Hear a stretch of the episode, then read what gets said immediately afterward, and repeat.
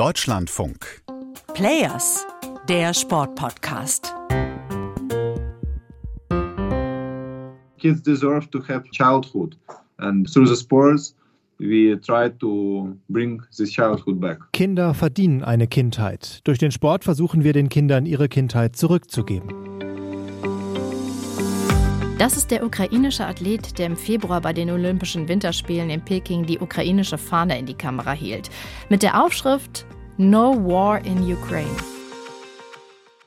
Kein Krieg in der Ukraine. Obwohl er das nach IOC-Regeln eigentlich nicht gedurft hätte. Das war damals noch vor dem Kriegsausbruch. Erinnert ihr euch daran?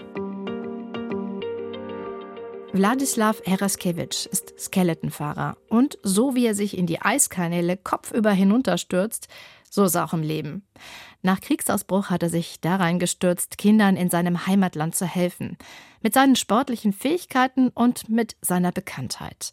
Er hat Sportangebote organisiert. Aber seit dieser Woche ist das alles zu gefährlich geworden. Hallo, hier ist Jessica Sturmberg. Ich erzähle euch heute die Geschichte von diesem sehr mutigen Athleten, einem, der in Kriegszeiten versucht, Kindern zu helfen, sich aber auch bereit macht, gegebenenfalls an der Front zu dienen, wenn es denn nötig wird, und der nicht davor zurückschreckt, mit dem IOC in Konfrontation zu gehen.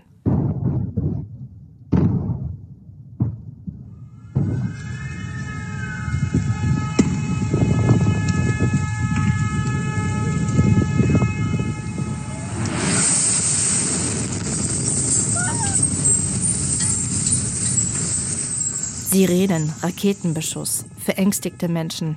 Das sind Geräusche aus der Ukraine, die Wladislav Hereskevich in den letzten Tagen in den sozialen Netzwerken geteilt hat. Handyvideos aus seinem Heimatland.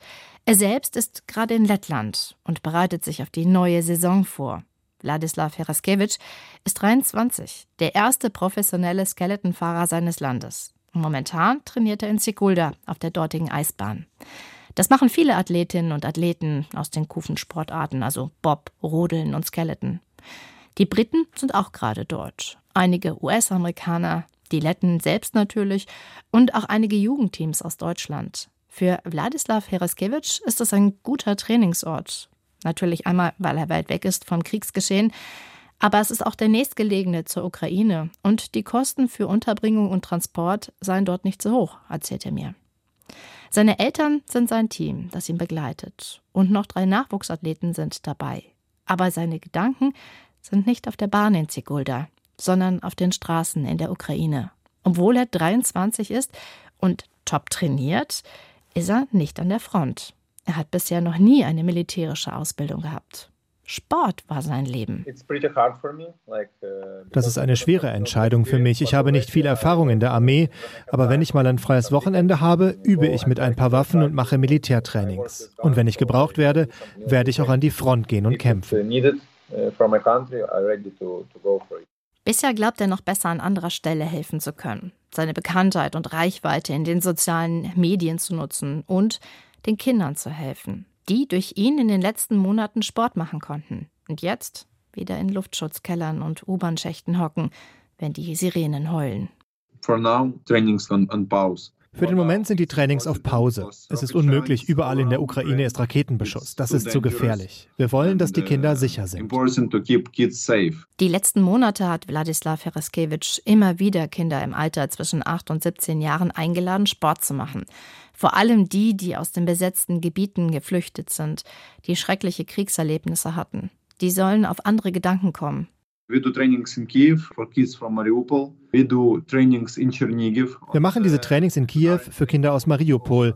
Wir machen welche in Tscherniew im Stadion, das auch von Raketen zum großen Teil zerstört wurde, aber ein Teil ist noch nutzbar. Für Bobfahr-Trainingseinheiten zum Beispiel. Wir machen auch ein Training in Borodjanka mit Trampolin, mit Freestyle, Fußball, Parkour, Skeleton-Tanzen und Street-Workout. Es war wie so ein kleines Festival. Dancing and street workout, so like a lot of sports, so like it was like a small festival. Wladislav Heraskevich hat dafür eine Stiftung gegründet, sammelt ein paar Sponsorengelder ein, aber das meiste kommt im Grunde von seiner Familie. Auch sein Vater und seine Mutter helfen mit, beziehungsweise sie haben mitgeholfen, denn jetzt gerade geht ja nichts. Aber sie wollen weitermachen, sobald es wieder geht. Auch mit befreundeten Sportlern, die gerade keine Wettkämpfe haben. Denn sie wissen alle, wie wichtig so ein Angebot für die Kinder ist. Uh,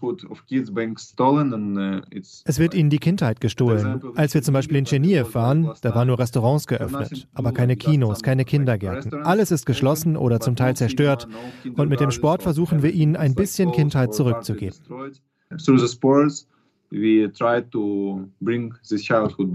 Und die Kinder nehmen das sehr dankbar an, erzählt er stolz.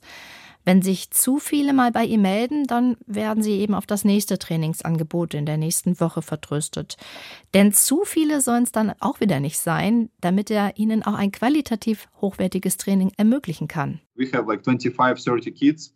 We do warm up all together and then we put them wir haben dann so 25, 30 Kids, machen gemeinsames Aufwärmen und teilen sie dann in drei Altersgruppen auf. Bei den Achtjährigen steht Spiel und Spaß im Vordergrund, da geht es hauptsächlich um Bewegung. Für die Älteren ist das Sportliche interessanter, da machen wir mehr professionelle Sachen. Und wenn wir mit dem Training starten, merkt man den Krieg hier und da. Es gibt zum Beispiel komische Reaktionen auf Geräusche. Einige fangen an zu weinen. Aber wenn das Training weitergeht, sieht man, wie der Sport hilft. Die Kinder bekommen gute Laune und fangen an zu lachen trainings going on and like you see how sports helps and uh, how kids start smiling, start uh, to get some good emotions. Und dann freut sich auch Wladislav Heraskevich. Bei einem dieser Kindertrainings hat er sogar ein Talent gefunden, das er nun mit nach Sigulda genommen hat. Ein Junge, mit dem er daran arbeitet, dass er die Qualifikation für die Olympischen Jugendspiele 2024 in Pyeongchang schafft. Er wäre total happy, wenn es klappt. Denn jetzt gerade Nachwuchs zu finden und aufzubauen, das ist ja fast unmöglich. It's really hard now for new talents and for es ist wirklich hart gerade für neue Talente und den Kindersport. Viele Sportstätten sind zerstört und es gibt kaum Geld. Der Sportminister gibt zwar ein bisschen Geld für die professionell arbeitenden Athleten, die bereits in Olympiakadern sind, aber die nächste Generation geht verloren und das werden wir in etwa sechs bis sieben Jahren spüren. It's also how sport hurts. We would see in five years, I think, in six, seven years. Auch haben viele ältere Athletinnen und Athleten früher aufgehört als geplant, weil alles so schwierig geworden ist. Und wenn einmal dieses Loch gerissen ist, dann fehlen die Ukrainer irgendwann mal im Weltsport. Wladislav Heraskevich ist daher auch sehr dankbar, dass sich viele ausländische Athletinnen und Athleten engagieren, um Ukrainern zu helfen. Wie die von Ex-Biathlet Jens Steinigen gegründete Organisation Athletes for Ukraine, bei dem auch Rodler Felix Loch mitmacht. Er will Heraskevich unterstützen. Ja, mit der Aktion, wo er da bei Olympia gegen den Krieg protestiert hat, wo er da im Ziel unten ankam, ähm, war das natürlich ein gewaltiges Statement. Und er hat natürlich ein, muss ich sagen, richtig gutes Standing. Und ich denke mal, wir im Wintersport, ähm, es ist eine relativ kleine Familie, vor allem ähm, die Bob-Rodel- und Skeleton-Familie ist natürlich nicht sehr groß und deswegen kennt man sich untereinander und fühlt mit, was die Ukrainer gerade durchmachen. Die Hilfsbereitschaft ist bei Athletes for Ukraine immer noch groß. Es gibt weiter regelmäßige Hilfslieferungen. Geflüchteten werden Sportangebote gemacht. Wladislav Heraskevich wurde kürzlich auch zum Club der Besten mit eingeladen. Das ist die Veranstaltung von der Deutschen Sporthilfe, wo alle Medaillengewinnerinnen und Gewinner aus Deutschland nach Italien reisen durften. Er war ganz glücklich, dass er mit dabei sein durfte, Teil der olympischen Familie ist und dort einen Vortrag halten konnte über den Krieg und seine Arbeit. Das alles ist das, was für den 23 Jahre alten Skelettenfahrer die wahren Werte des Sports ausmachen. Und das betont er so deutlich, dass irgendwie schon klar wird, dass es auch als Abgrenzung zu verstehen ist. Zu dem, was vom Internationalen Olympischen Komitee kommt oder hm, auch nicht kommt. When you like see the shellings and then like you read interview and Thomas Bach say, oh maybe they will come back. Wenn man die Granaten und Raketen sieht und dann liest du ein Interview, in dem IOC-Präsident Thomas Bach sagt, russische Athleten könnten unter neutraler Flagge zurückkommen. Und du siehst Athleten, die den Krieg unterstützen, die ein Z tragen oder die Propaganda weitertragen. Wir haben olympische Werte, das ist doch unsere Sportbibel. Und das ist, was wir verkörpern sollten. Freundschaft, Einigkeit und Frieden. Und russische Athleten verkörpern das nicht. And, uh, peace and Like Russian athletes don't represent it. Es gibt auch die russischen Athletinnen und Athleten, die sich von Beginn an distanziert haben vom Krieg und gerade nicht die Propaganda weitertragen. Aber Wladislav Heraskevich glaubt nicht daran, dass es Bach um die wirklich geht, sondern eher darum, dass der Bann aufgeweicht wird. Und er findet, das IOC müsste eigentlich genau das Gegenteil tun. They should Sie sollten noch strengere Sanktionen auferlegen. Ich glaube, dass die Isolation im Sport auch dabei helfen kann, die Situation in Russland zu verändern. Und dann macht das an einem Beispiel deutlich. I just can imagine a situation where uh, Ukraine. Ich kann mir nicht vorstellen, wie unsere Hochspringerin Katerina Tabaschnik, eine Top 10 Athletin der Welt, zusammen mit der Russin Maria Lassiskene im Wettkampf antritt. Lassiskene dient der russischen Armee, hat Putin bei seiner Wahl unterstützt. Und Tabaschniks Mutter ist am Tag vor den European Championships in München von den Bomben in Kharkiv getroffen worden und gestorben. Und dann sollen die beiden Freundschaft und Frieden verkörpern, sich anlächeln und umarmen? Together on a, on a stage, compete with each other, and after like uh, smiling and yeah, hug each other. Wladislav Jaraskevich ist das sehr klar und auch sehr kritisch mit dem IOC. Sie sollten die Wahrheit sagen und Russland als Terrorstaat bezeichnen, findet er. Und zugleich glaubt er nicht, dass es passieren wird.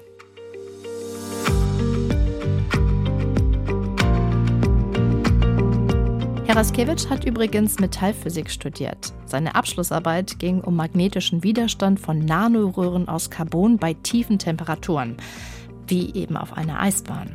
Er würde gerne an der Optimierung von Skeletonschlitten arbeiten. Jedenfalls war das mal die Idee, warum er das studiert hat. Hightech aus der Ukraine. Ob das alles noch so wahr wird? Ja, weiß er nicht. Jetzt fliegt er erst einmal den Eiskanal hinunter, hofft, die erste ukrainische Medaille im Skeleton zu holen bei der WM in St. Moritz im Januar und sein Hilfsprogramm für Kinder so schnell wie möglich wieder aufnehmen zu können. Er ist noch jung, hat so viel Energie und er hält nicht zurück mit Kritik. Er hat sich echt zu einer Stimme im Sport gemacht. Und wir bleiben an ihm dran. Das war unsere heutige Players-Folge über den Skeletonpfarrer Wladislav Heraskevich. Wenn ihr noch mehr über ihn und seine Hilfsorganisation erfahren wollt, dann schaut doch mal bei uns auf der Homepage dlf.de/slash sport. Und wir freuen uns auch über Bewertungen unseres Podcasts und Anregungen natürlich. Schön, dass ihr dabei wart und gerne wieder nächsten Donnerstag, wenn unsere neue Folge kommt. Tschüss.